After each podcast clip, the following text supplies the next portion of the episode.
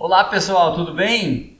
25 de outubro de 2020, estamos aqui para a live do Grande Prêmio de Portugal, fazer o nosso pós-corrida e comentar antes de alguns assuntos da semana. Deixa eu dar um salve, todo mundo entrando. E comentar sobre tudo que aconteceu na semana ou nas semanas do, do pré-corrida. Vou deixar avisado agora, vou tentar falar mais algumas vezes. Quem tiver pergunta, deixa uma pergunta no final, manda, uma pergunta, manda as perguntas no final, que eu não consigo ler aqui enquanto a gente está falando. E aí a gente responde no fim, tá bom? Elas vão surgindo conforme a gente for conversando. Ok? Bom, vamos lá. Primeira coisa mais bombástica que aconteceu nessas duas semanas antes do Grande Prêmio de Portugal. Primeiro de tudo, a Haas informou que nem Romain Grosjean nem Kevin Magnussen vão continuar com ela no ano que vem. O Romain Grosjean é um piloto que correu todas as corridas da história da Haas. Ele foi junto com Esteban Gutierrez, parte da dupla de pilotos da primeira temporada. Depois a Haas substituiu o Gutierrez pelo Kevin Magnussen. E é um cara que a gente admira a paciência do impaciente, do irascível Gunter Steiner pra, com ele ao longo desse período todo. Ninguém nunca imaginou que a Haas, a Haas teria essa paciência toda com esses dois uma dupla. Não dá pra dizer que não seja veloz, mas uma dupla veloz e muito atrapalhada, né? Então, vamos dizer, duraram. Tem muita gente até que fala de piadinha que eles dois eram pagos pela Netflix para fazer ali um stunt, para fazer ali uma figuração de luxo para o seriado Drive to Survive. Não duvido. Mas aí o que acontece? Eles não ficando são duas vagas razoavelmente interessantes que podem, que podem atrair a atenção de muita gente. Não podemos esquecer que a Haas é uma equipe de, na esfera de influência da Ferrari. A Haas compra tudo que se pode comprar da Ferrari: motor, câmbio, suspensão, parte eletrônica. Então sempre vai haver uma, uma, um poder de barganha muito forte da Ferrari. E a Ferrari tem atualmente um dos programas de jovens pilotos mais frutíferos do mercado. Pasme você, mais frutífero que o da Red Bull atualmente. A Ferrari tem o Callum Aylott, o Robert Schwartzman, o Mick Schumacher. Esses três correndo na Fórmula 2 e fazendo um, os três disputam um campeonato e vão vem vindo muito bem os três. E além disso, ainda tem abaixo desse dessa dessa deles o Gianluca Petekoff, que é brasileiro, o Arthur Leclerc, que é irmão do Charles Leclerc, então assim, tem uma, uma safra muito boa. Como piloto reserva da Haas, todo mundo vai perguntar, então já vou responder. Ah, mas o Pietro Fittipaldi? Então, ninguém cogita o Pietro Fittipaldi como um dos candidatos à vaga da Haas, mas pode ser que sim, nós não sabemos. É, eu só acho não faria sentido para a Ferrari ter um, um programa de jovens pilotos tão bem sucedido se não fosse para usar esses jovens pilotos, né? O Robert Schwarzman russo. A Rússia sempre tem patrocinadores de, de peso, é, desde as suas estatais até empresas do, dos conglomerados que são próximos ao governo russo. É, tem lá o Nikita Mazepin, que, vai, que, é, que é outra, outro candidato também, aí não da esfera de pilotos da Ferrari, mas outro russo. Eu acho que ele é russo, né? Não lembro mais. Sendo, tô, tô, tô pré-julgando o cara porque ele chama Nikita, mas eu acho que ele é russo sim. Se, se ele for russo, alguém responde aí nos comentários, mas eu acho que ele é russo sim. Tem também o Sérgio Pérez, alguém falou aí, é verdade, tem também o Sérgio Pérez, mas o Sérgio Pérez pode interessar a Red Bull, nós não sabemos, vamos, vamos, vamos falar sobre isso mais adiante. Mas essa foi uma notícia bombástica, porque todo mundo dava como certo que pelo menos um piloto não ficaria. Né? Todo mundo dava como certo que provavelmente o Romain Grosjean já não ficaria. O Romain Grosjean tem tido umas conversas meio vagas, ele disse que esse período que ele ficou de... Ele é russo, né? Aqui, ó, Nikita Mazepin é russo, respondeu o amigo internauta Otávio Pupo. É... Amigo internauta eu falo de brincadeira, tá? Eu falo porque todos esses, esses canais de esporte chamam as pessoas da internet de amigo internauta, então eu tô sendo, tô sendo irônico aqui para falar esses clichês. E aí o que acontece? O... Na Haas, é, com, com, essa, com, com, com, esse barulho todo, e todo mundo desconfiava que o, que o Grosjean já não ficaria desde o período de quarentena que o Grosjean tem dito, que ter ficado em casa, fez ele pensar nas coisas e tal, e a imprensa inglesa estava dando como certo que o Roman Grosjean não ficava, mas não ficou nenhum dos dois. Então, eu desconfio que a Haas pode ir atrás do Sérgio Pérez por ser um cara experiente e trazer um novato. E aí ela vai provavelmente abrir as portas para o programa de jovens pilotos da Ferrari. E aí tem três pilotos para pensar, né? O Robert Schwartzman, o Callum Aylott e o Mick Schumacher. O Mick Schumacher parece que não é um candidato para essa vaga. Parece que o Mick Schumacher seria companheiro do Raikkonen na Alfa Romeo. Mas enfim, a verdade é que tem mais piloto do que vaga atualmente em um monte de frontes. Só que a gente for falar mais disso no mercado de pilotos, nós vamos falar mais sobre Williams, que também é um, é um nome, tem, tem, também aí Sérgio Pérez também falando sobre a esfera de influência da Williams, o Sérgio Pérez é o nome da vez no mercado, essa é a grande verdade. E também tem uma coisa interessante, que aí tá todo mundo falando, e a imprensa inglesa falando também.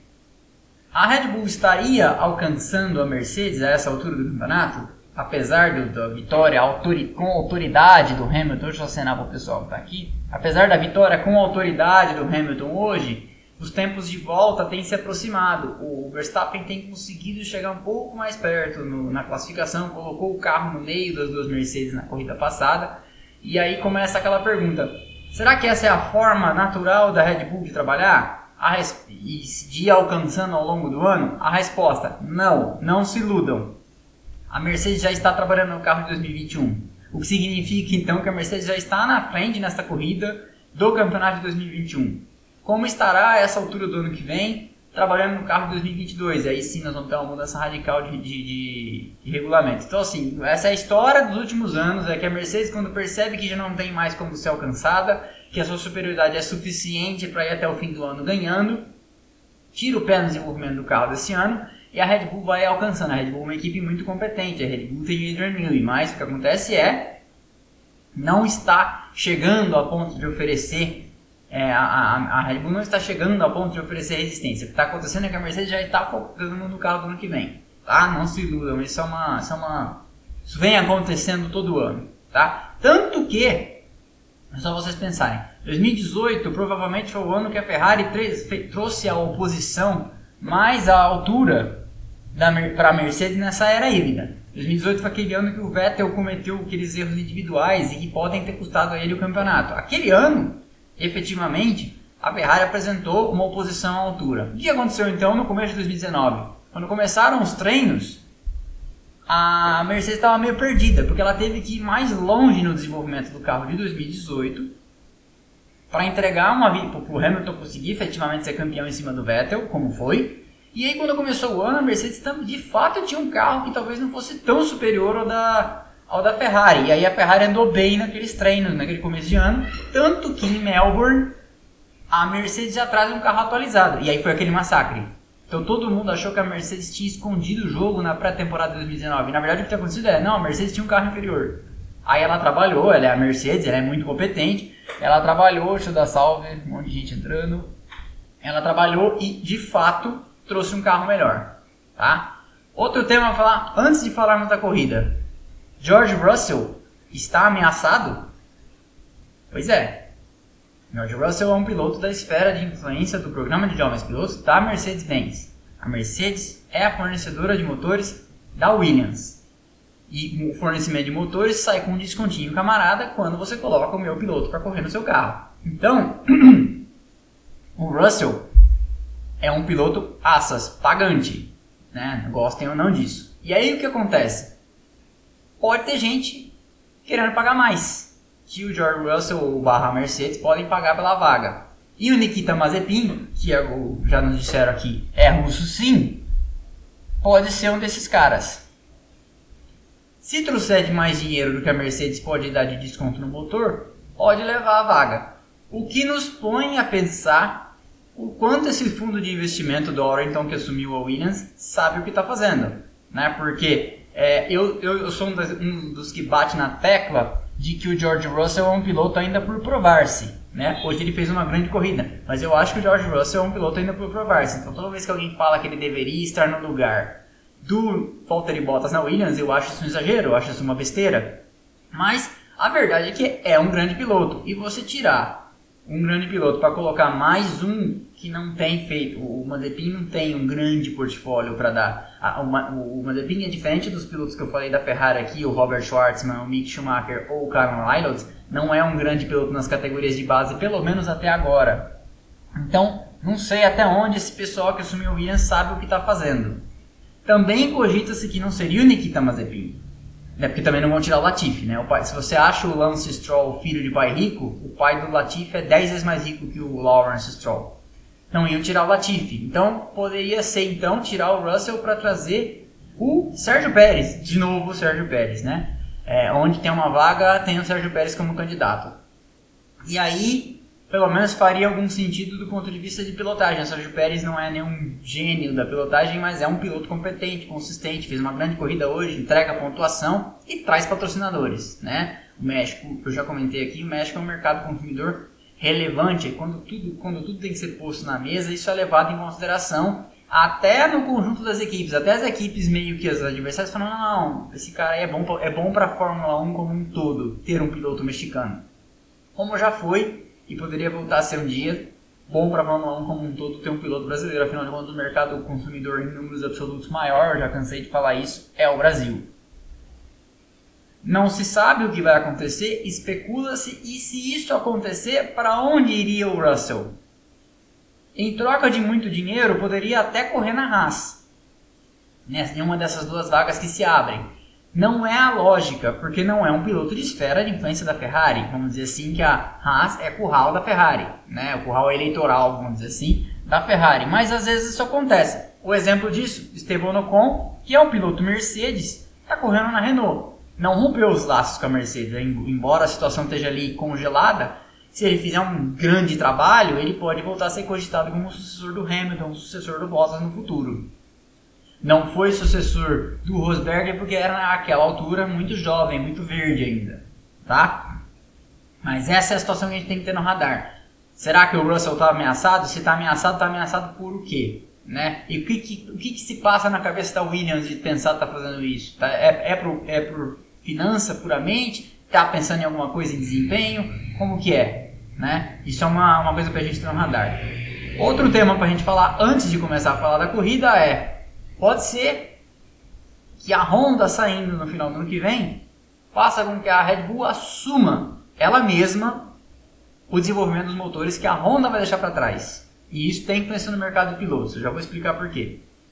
A Honda sai no final do ano que vem e a Red Bull tem uma péssima relação com a Renault. A Renault saiu de lá bater na porta.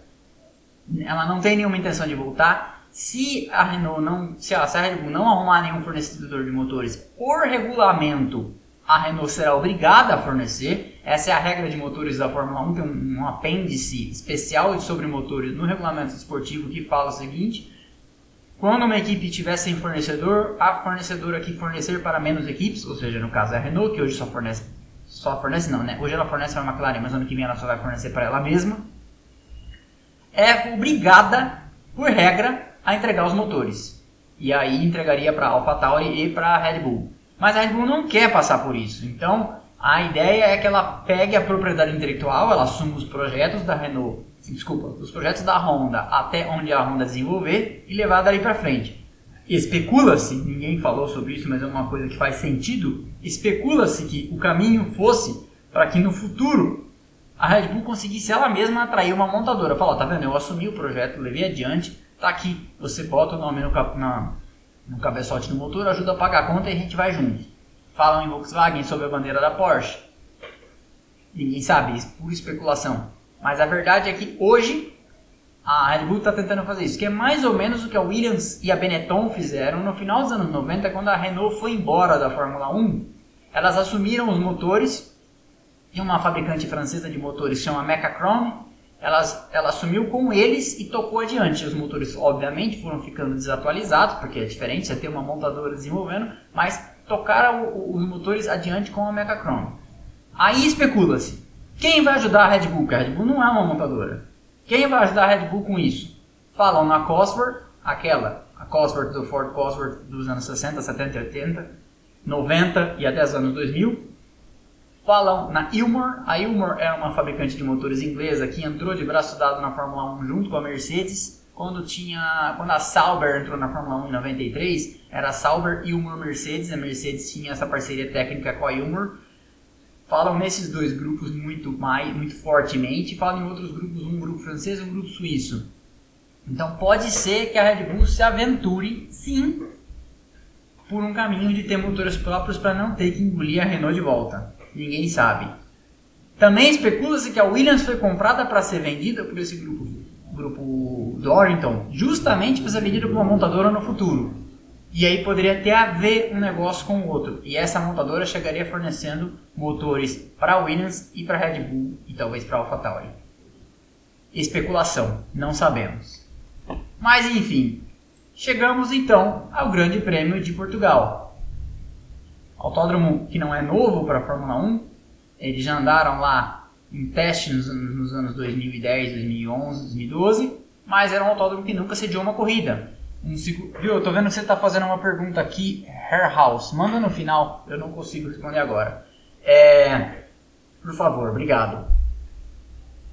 Circuito novo, com muitas subidas e descidas, características novas, recém-recapeado, ninguém sabia o que fazer, todo mundo chega lá, normalmente com a referência do ano anterior, quando é uma pista que já se corre. Mas não é uma pista que se corre, né? Então você tem que procurar, nessa hora você fala até com o teu amigo que, que né, das tuas equipes de GT, de Endurance, porque o Algarve cedia corrida de GT e corrida de moto, né? Então não há referência para a Fórmula 1. Então os treinos livres de sexta foram um festival de rodada, um festival de travada, de deixar flat spot no pneu, festival de besteiras. Lance Stroll se envolveu uma besteira parecida com a que ele se envolveu com o Norris, com o Max Verstappen no final da reta. Dessa vez ele estava certo, eu acho que o Verstappen estava errado. Quem discordar pode escrever aí embaixo, mas eu acho que o Verstappen que se, que se precipitou na sexta-feira, não sei se vocês viram.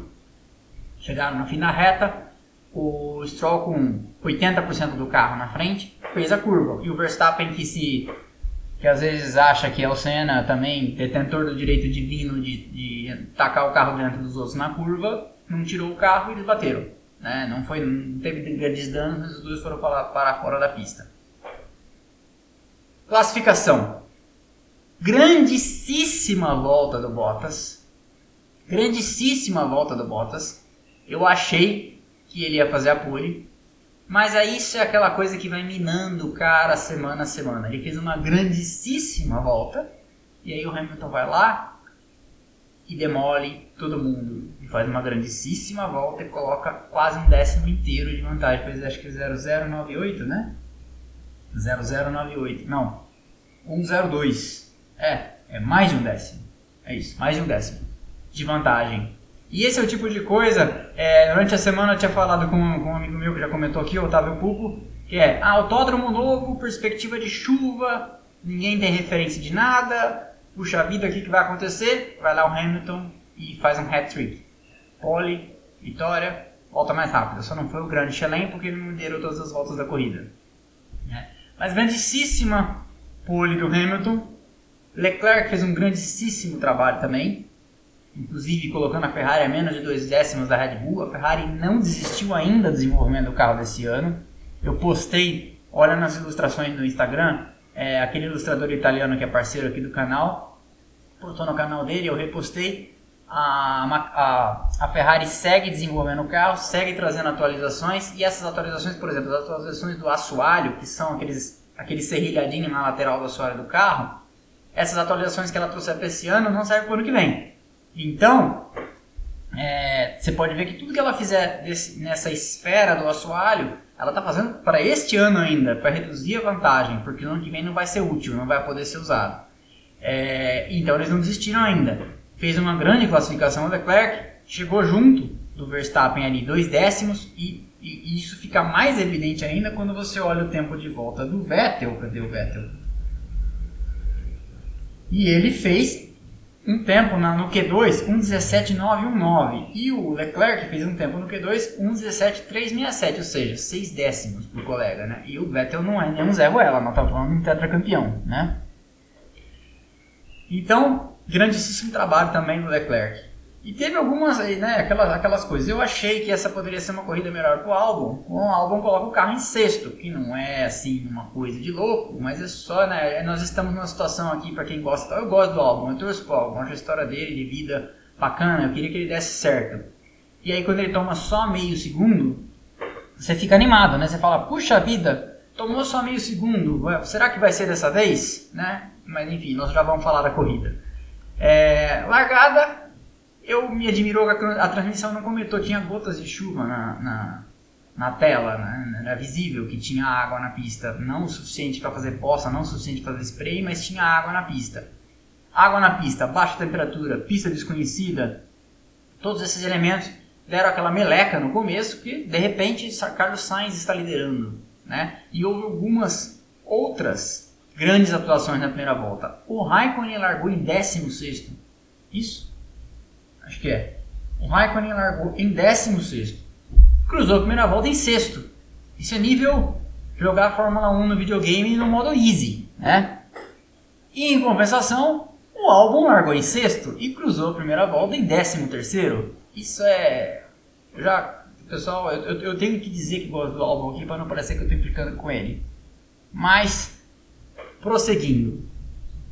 O que eu achei muito estranho nessa primeira volta é que o grande trunfo da Mercedes é o tal do DAS, do DAS, Dual Axis Steering, que para quem não sabe, é aquele negócio que o carro da Mercedes faz para frente e para trás, que converge e diverge as rodas, aquilo basicamente ajuda no aquecimento de pneus, sob safety car, na volta de apresentação ou em condição de chuva. E essa é a grande vantagem dessa geringonça que a Mercedes tem no carro e que ela não vai mais poder usar no que vem e não serviu de nada.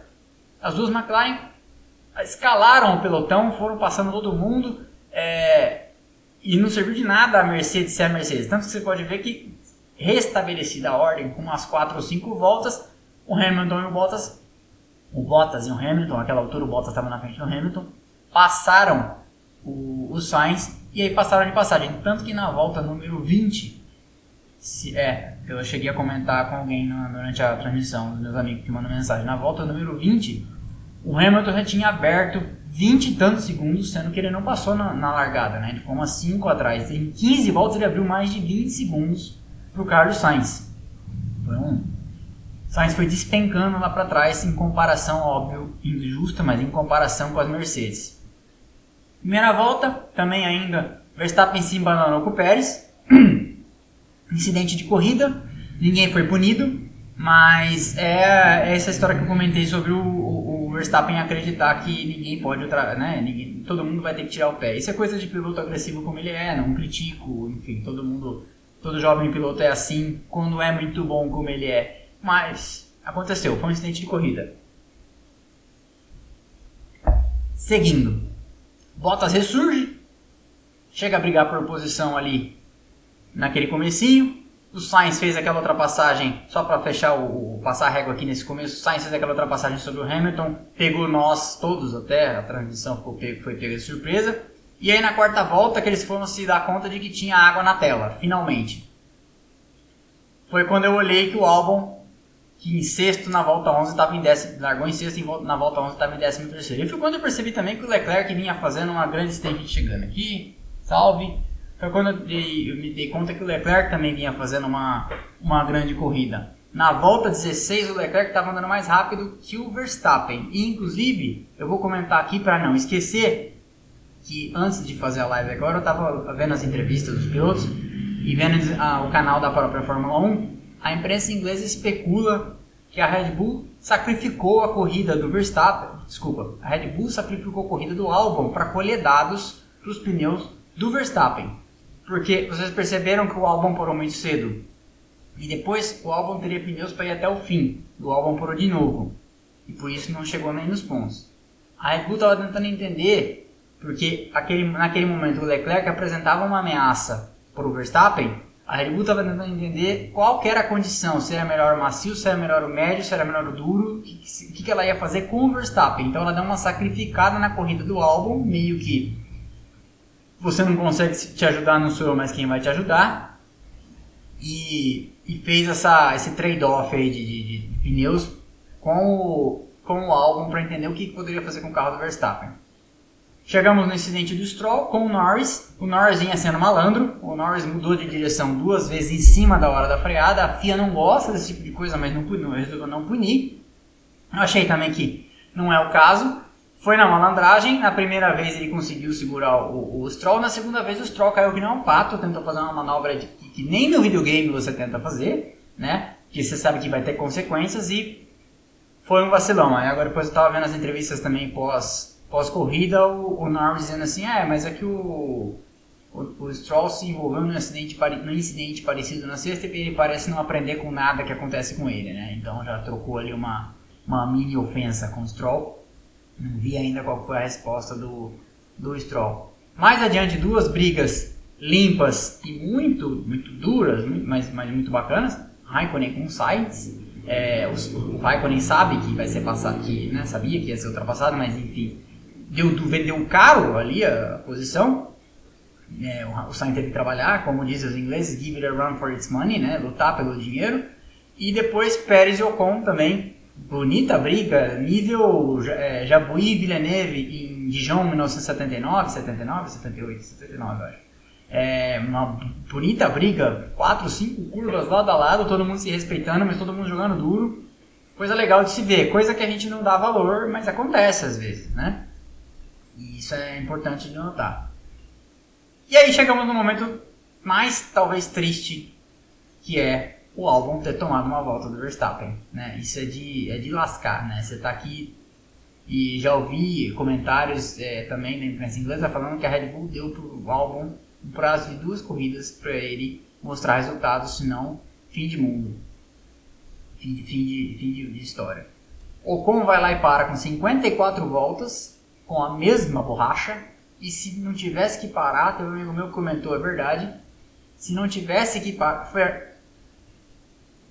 ah, foi Arnoux Villeneuve em 79, o Jabuí, o Jabuí ganhou, né? Acho que foi isso. É, o Jabuí ganhou, a outra Renault. Alguém comentou aqui embaixo. É, eu tenho que tentar não ler porque eu me distraio. O Ocon, 54 voltas, um amigo meu comentou, se talvez se não tivesse sido forçado a parar por regulamento conseguisse até o fim com a mesma borracha, eu também acho, acho que ele conseguia, ele estava andando num ritmo decente, estava ali em sexto, sétimo, sétimo acho, e ia conseguir até o fim, teve que parar, voltou na frente do Ricardo, e que bom que a Renault não fez ele ceder a posição para o Ricardo, porque ele tinha mais ritmo, hoje o Ricardo não teve um grande ritmo em comparação com a outra Renault. Gasly, grande corrida, grandíssima corrida. É assim, é para mim é o nome do ano até aqui. Tirando o Hamilton, né? Não adianta ficar falando mais do Hamilton. O Hamilton é um dos maiores, se não o maior da história. Mas o Gasly é assim, um nome. É, não entendo por que, que a Red Bull não tenta mais uma vez com ele. É, em vez de ficar trazendo gente de fora, eu acho que poderia ser um poderia ser um ativo interessante para a Red Bull testar. E aí, vitória do Hamilton, 92, maior vencedor da história, para vocês entenderem, eu postei nos stories, para vocês entenderem a magnitude do que nós estamos falando com o Hamilton ganhou 92 corridas, é só você pensar que esta é a soma do número de vitórias das 51 da Alan Prost com as 41 do Ayrton Senna. São 92 vitórias. Ele igualou a corrida passada e passou nessa o Schumacher. Mais 9.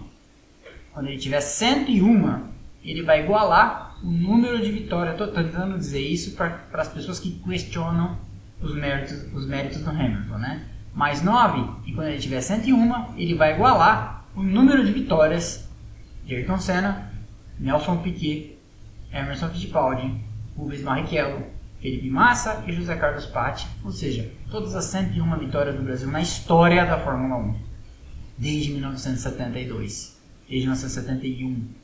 70, na verdade. Emerson ganhou a primeira dele em 70 para dar o título para o Jochen Rindt. Desde 1970 até 2009, quando o Brasil conquistou a última vitória até agora na Fórmula 1. Este é o tamanho desse cara. Aprecie. Aprecie enquanto ele ainda corre. Não seja como eu, que quando o Schumacher corria, achava que o Schumacher era um banana. E depois que o Schumacher parou de correr, percebeu como esse cara é importante. Eu assumo. Eu assumo. Eu era jovem, cabeça formatada pela Rede Globo, e não dei valor. E hoje eu fico assistindo corrida do Schumacher no YouTube pra, porque não dei valor na época. Então, vamos apreciar. Legal? Outra coisa que eu acho válido comentar, eu não assisti, mas um amigo meu comentou, o Otávio comentou, que é o seguinte: acaba a transmissão, eles já não transmitem o pódio, acaba a transmissão, corta para uma reportagem sobre o Schumacher falando a respeito do Senna. O Hamilton conquistou 92 vitórias hoje, gente. Eles vão insistir com esse negócio de Fórmula Senna, de a Fórmula 1 é um Senna-centrismo. Ah, Rodrigo, você não gosta do Senna? Um dia alguém mandou aqui o ADM. Ah, o ADM não gosta do Senna? Cara, grandíssimo piloto. Foi meu herói de infância. Mas a Fórmula 1 é muito maior do que isso. Muito maior. São 70 anos de história. São mil e tantas corridas. O Senna correu 160. Ou seja, ele correu 15% das, 16% das corridas da história. Tá? Então, vamos, vamos, vamos superar. E descanse em paz, porque nunca ninguém deixou esse cara descansar em paz. Prosseguindo. Sobre a corrida, então. Alguns últimos comentários. 25 segundos do Bottas para o Hamilton. Isso não é digno. O Verstappen aplicou outros 70 e tantos segundos, porque, eu, porque eu, não aparece aqui, mas eu sei, por causa da cronometragem da volta anterior, né? O, o Albon cruzou 70 e tantos segundos atrás do, do Verstappen, porque depois quando o Verstappen parou, o, o Albon tirou essa diferença. Que é isso, gente? Isso não é digno de companheiro de equipe. É, não vou nem falar do Vettel, que o Vettel até salvou um pontinho, né?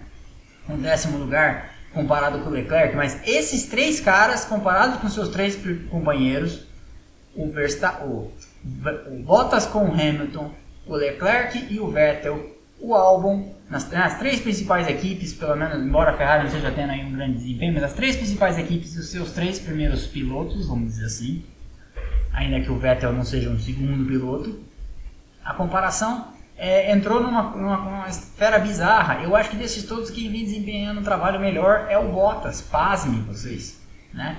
É, apesar aí dos arroubos de falta de educação ficar xingando os críticos, ele também não se ajuda, né? Mas Cara, 25 segundos é uma coisa muito bizarra. Em terceiro, 34 segundos atrás do Verstappen, Leclerc 1 minuto e 5. Em alguns momentos o Leclerc, como eu estava comentando, foi uma ameaça para o Verstappen. A, a, Red Bull teve que se defender na estratégia, se defendeu bem, o carro é superior, né? mas há sacrifício da corrida do Albon para colher informações. Então, é, mostra que a Ferrari está evoluindo, como eu comentei, continua trazendo atualizações, não desistiu do ano de 2020 ainda, porque sabe que está ameaçada e sabe que se não acontecer um milagre, não vai conseguir o terceiro o posto no Campeonato de Construtores. E vinha até aqui sendo ameaçada pela AlphaTauri com a forma exuberante do Gasly. Quarto, Leclerc então. Quinto, Pierre Gasly, grande corrida, espetacular. Para mim, como eu falei agora há pouco, piloto do ano. Sexto, o Carlos Sainz chegou a liderar, depois foi engolido pelo, pelo ritmo das Mercedes e da Red Bull, mas fez uma grande corrida também e vem mostrando, apesar da o Norris cada vez mais próximo da classificação, nessa corrida agora, na classificação de sábado, o Norris ficou 5 milésimos apenas do, do Sainz, e que, que é um, o Norris é um piloto para mim que vem amadurecendo, né? É, para tentar pegar o Ricardo, já mostrar, ó, a McLaren é minha equipe, você vai se adaptar aqui, né? É o que ele tem que tentar fazer. Que é o que o Ocon tem que tentar fazer também na Renault. Não sei se vai conseguir. Não sei se fica na Renault, né? Todo mundo tem cogitado, inclusive, que o Gasly sairia da esfera de influência da AlphaTauri barra Red Bull para ir, um piloto francês, né? Para ir para a Renault. E aqui uma nota de rodapé. Ocon e Gasly se odeiam. Se odeiam. Eram amigos de infância tipo Hamilton e Rosberg e a coisa desandou na adolescência, hoje eles se odeiam. Imagina a situação dele perder a vaga justamente pro cara que ele odeia hoje em dia, né? Mas cogita-se muito. Pérez, outra excelente corrida, caiu para último naquele toque de que foi um instante de corrida, como eu comentei com o Verstappen, mas caiu para último, fez uma grande corrida, chegou em sétimo. Esta corrida, na minha opinião, foi uma chance perdida para a uh, Racing Point, quanto com o Pérez, que caiu para último como o Stroll que abandonou, de somar muitos pontos. Isso aqui pode sair caro para eles no final do Campeonato de Construtores, porque hoje era evidente que o melhor carro depois dos três primeiros da frente era o carro da Racing Point. O Pérez andava mais que o Leclerc a corrida inteira, mas o problema é que ele caiu lá para trás. Tá? Oitavo, Ocon. Nono, Ricardo. E aí, como eu falei, ele voltou depois de 53 voltas com a mesma borracha, voltou na frente do Ricardo, o que é bom. É, mostra aí que ele está tentando lutar para se, se, estabelecer né, como o primeiro piloto, ou vamos dizer assim, o dono do pedaço para quando o Alonso chegar.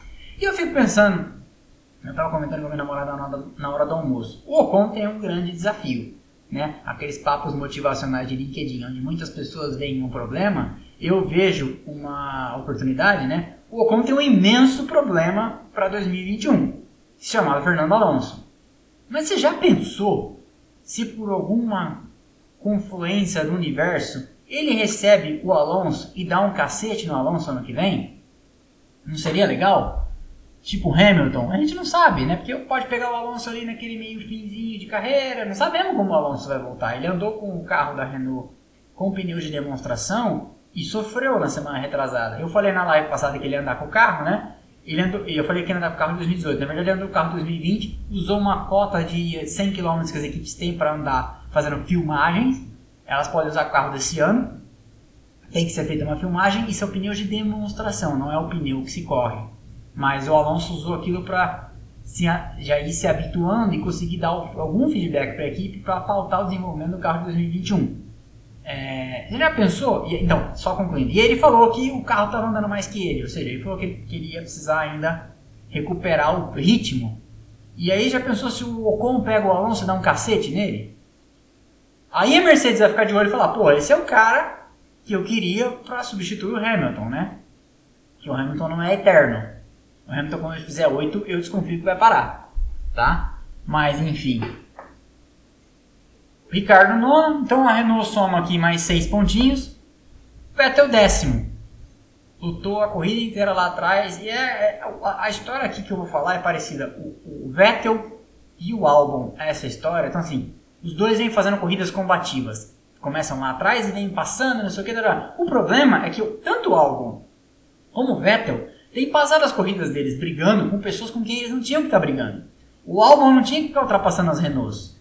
O Vettel não tinha que ficar ultrapassando o Raikkonen. Não, o Vettel tinha que estar lá junto com o Leclerc em quarto e quinto. O Albon tinha que estar lá junto com o Verstappen em terceiro e quarto. Né? Então, fazer milhões de ultrapassagens, ter boas corridas de recuperação, quando você larga em 16, você, você fez a vida mais difícil para você. Você não tinha que estar lá atrás. Né? Só tem que se, se recuperar quem começou mal. Tá? Então, o Ocon tem chances de fazer isso? É, eu também acho. É, décimo primeiro, Raikkonen fez uma grande corrida, achei que ia marcar pontos, mas não conseguiu. Albon, lamentável, décimo segundo lugar, tomar uma volta do Verstappen, mas depois que eu vi esse negócio da imprensa inglesa de que ele foi sacrificado por, por dados, menos mal. É, dá um descontinho.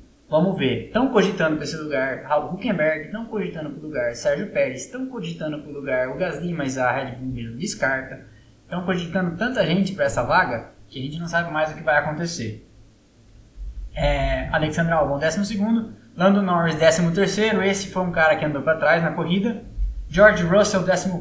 O Russell chegou a andar em sétimo. Quando ele parou nos boxes, eu ainda comentei: vamos ver como ele volta, vamos ver como é que é o ritmo e acabou não, não conseguindo se não conseguindo fazer a estratégia pagar, né? Perdeu muito tempo andando com o pneu um pouco mais velho. O ritmo não era ruim, né? Mas o problema é que tinha ali vindo com borracha mais nova lá atrás, sentando o pau, Ricardo que acabou chegando na frente, Sainz que acabou chegando na frente, né? Então esse pessoal fez o trecho da borracha render. E também esse é um problema. Quando você para muito tarde, é, você tem poucas voltas para fazer render a vantagem do pneu. Né? Eu lembro quando eu jogava videogame que você pegava e fazia assim: ah, eu vou jogar 30% da distância da corrida.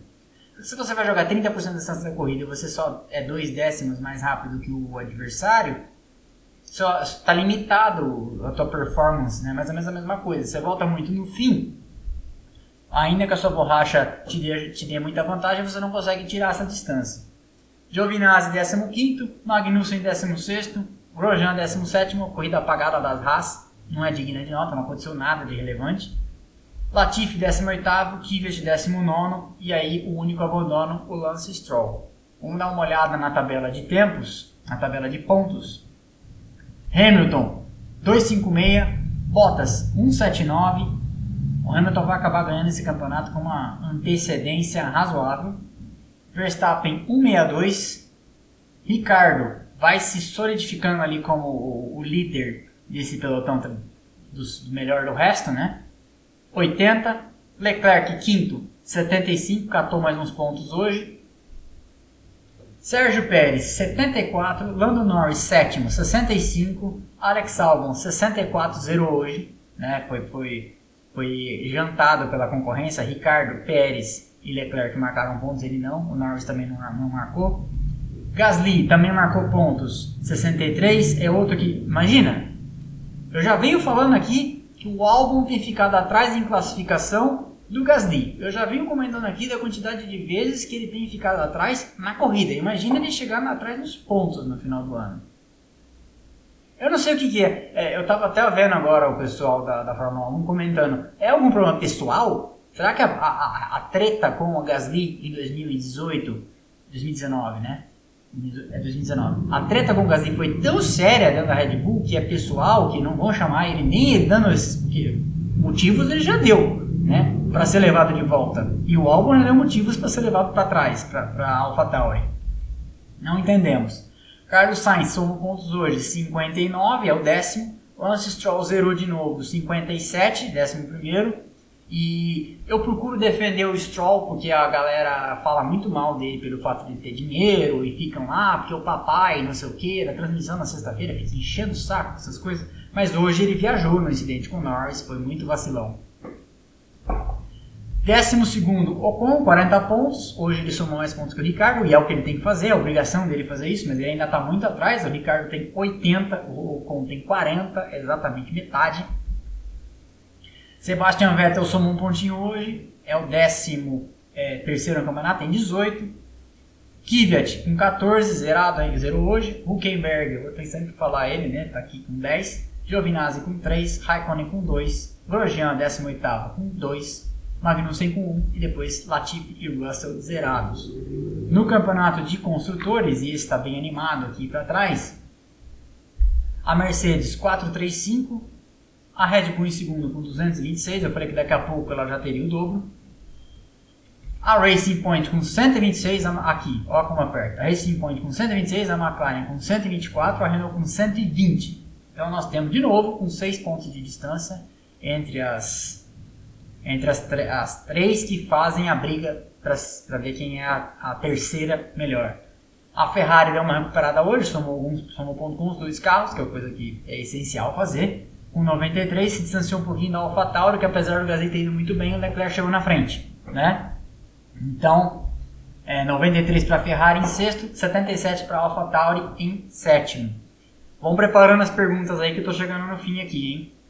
Alfa Romeo oitavo com 5 pontos. Aí o, o, degrau já é de 72 pontos de distância, né? A Alfa Romeo não tem nem chance matemática de alcançar a Alfa Tauri. Haas com 3, nono, e a Williams zerada. Tá?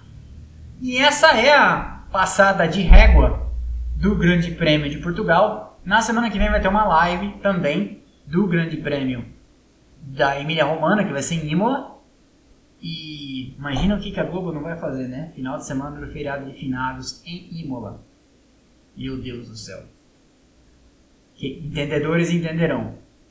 É, e na outra semana, que não vai ter corrida, não tem como ter live pós-corrida. Eu vou soltar um episódio. E em vez de fazer um Você Sabia Que, tentando adivinhar o que, que vocês querem saber de curiosidade, eu vou soltar para vocês fazerem perguntas do que, que, vocês querem saber de Fórmula 1, de curiosidades, de coisas que às vezes nem eu sei e eu vou ter que pesquisar é, para responder para vocês. Se tiver muitas, eu vou escolher 10. Se tiver poucas, eu vou escolher 5. Se tiver infinitas, eu vou ter que escolher umas 20 para responder rapidinho.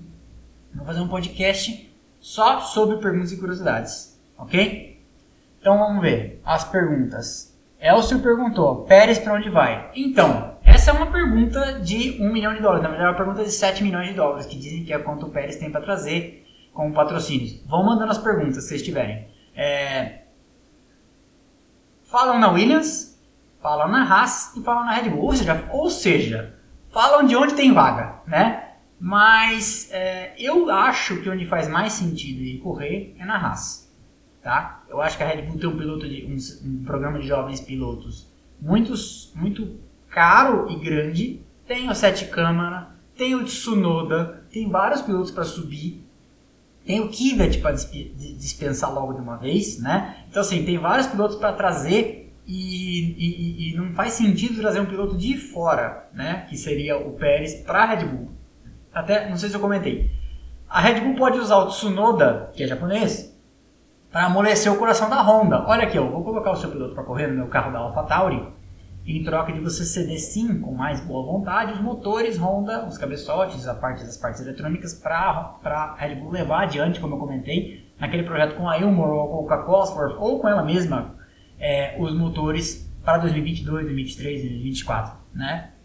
Então, eu acho que o Pérez, eu, meu palpite, Pérez na Haas, tá? Para dar uma resposta definitiva. Vamos olhar aqui outras perguntas. Você tem um piloto favorito para ser companheiro do Max no ano que vem? Hoje, Gasly de novo. Eu acho que tá na hora. O Gasly apanhou bastante da vida para já é, poder voltar. Mercedes já ganhou o campeonato dos construtores esse, esse, ano? Ainda não. Ela teria ganho hoje se ela marcasse 35 pontos a mais que a, que a Red Bull, mas não marcou. Mas, mas, mas, mas também por muito pouco, acho que já está quase, né? O que mais? Russell está ameaçado na Williams, mas tanto ele quanto o Latifi já haviam sido confirmados para 2021. Ainda pela Claire. É verdade, mas a, existe uma máxima triste na Fórmula 1 que dizem que Contratos e corações são feitos para serem partidos, ou seja, feitos para serem quebrados, porque partidos e quebrados em inglês é broken, né? Então, eles usam a mesma palavra. Então, pode ser que sim. Pode ser que o. Ou, eu acho que o Latifi não, por causa de, né, por causa de muitos motivos, mas o Russell, quem sabe? Deixa eu ver se tem mais perguntas. Se o Pérez for para Williams, o Russell teria a chance de ir para Red Bull? Não, não acho. É, o que você tem que sempre pensar na Fórmula 1 é que meio que existem uns pirâmides de influência. Então, assim, embaixo do guarda-chuva da Mercedes vai ter a Williams, vai ter a Force India, Force India, é a, a Racing Point, futura Aston Martin, né? E a e a McLaren no ano que vem. Mas a McLaren tem um DNA meio híbrido aí de ainda ser uma independente que tem o próprio programa de jovens pilotos, né? Talvez até ela tenha largado o seu programa de jovens pilotos porque vai entrar na esfera da Mercedes, né? Pode fazer sentido, porque eu não sei quem que é o atual piloto, o jovem piloto de desenvolvimento da McLaren. Ó, é bom, é uma coisa boa de se pensar.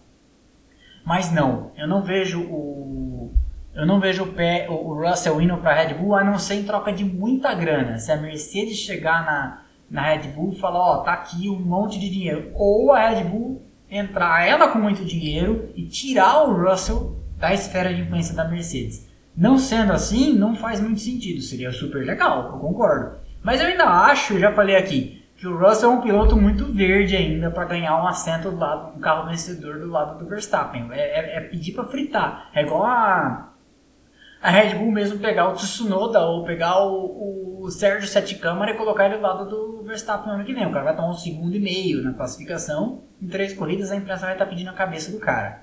Tá? Não acho que é o caso. Vamos ver se tem mais perguntas. Acha que a McLaren melhora o ritmo ano que vem com o Ricardo? Sim e não. Sim, porque o Ricardo, mas eu não, tô, não acho que o, o, o, Sainz é um Zé Mané que não sabe dar feedback e ajudar no desenvolvimento. Mas sim, porque o Ricardo é um excelente piloto. Mas não por causa de um problema. Mudar, que é mais ou menos o que eu contei no. Ouviram o podcast sobre a Brown? eu, que, eu, que eu fiz para semana passada? Então, no final de 2009, quando a Honda largou a Fórmula 1, a situação é parecida com essa agora, por isso que vai fazer sentido. No final de 2009, quando a Honda largou a Fórmula 1, a Brown teve que sair correndo atrás de um motor. E o motor que tinha à disposição era o motor Mercedes. Só que o carro tinha sido desenhado para a traseira do carro do motor, do motor Honda. E isso tudo é muito empacotado, muito justo ali. Motor, duto de ar, duto de óleo, escapamento, é tudo muito apertado naquela traseira.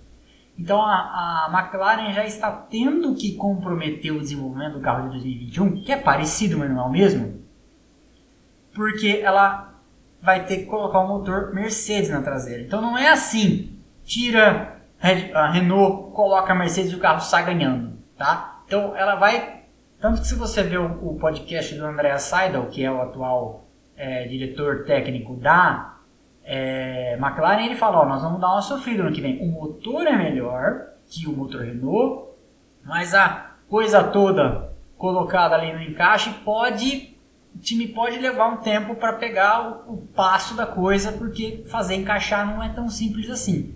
Pode parecer exagero que eu estou falando, mas é realmente uma coisa complicada. Às vezes o ganho de motor pode ser compensado pela perda de encaixe. De, ficou grande, ficou desajeitado, poderia ter sido melhor, porque quanto mais a cinturadinha com a traseira do carro, melhor para fazer o ar correr por cima do assoalho, né? Na parte traseira. Isso tudo compromete. Um, dois centímetros que você faz um carro não tão slim pode te custar em desempenho, tá? Então, sim e não. Te por querer de resposta, né? Mas sim e não. Ocon vai ser moído pelo Alonso? Acho que sim. Torço para que não. Porque eu acho que é 60-40 a chance de que sim. Mas o, se fosse 5 anos atrás, o Alonso 5 anos atrás, eu, eu faria pouco, falaria pouco, nem, nem apareça. Não, mas o Alonso tem 39 anos já, né? O Ocon tem um rapaz, é um moleque. Então, não sei. E é um bom piloto. Ocon, não se esqueçam, é um cara que foi campeão na Fórmula 3 em cima de ninguém menos que Max Verstappen, tá? Então, não esqueçamos disso. Tem mais perguntas? É, se for na Red Bull, Russell tá mais para AlphaTauri. É, também acho, mas não vai ser. Não acho. Você acha que a Ferrari vem mais forte no ano que vem?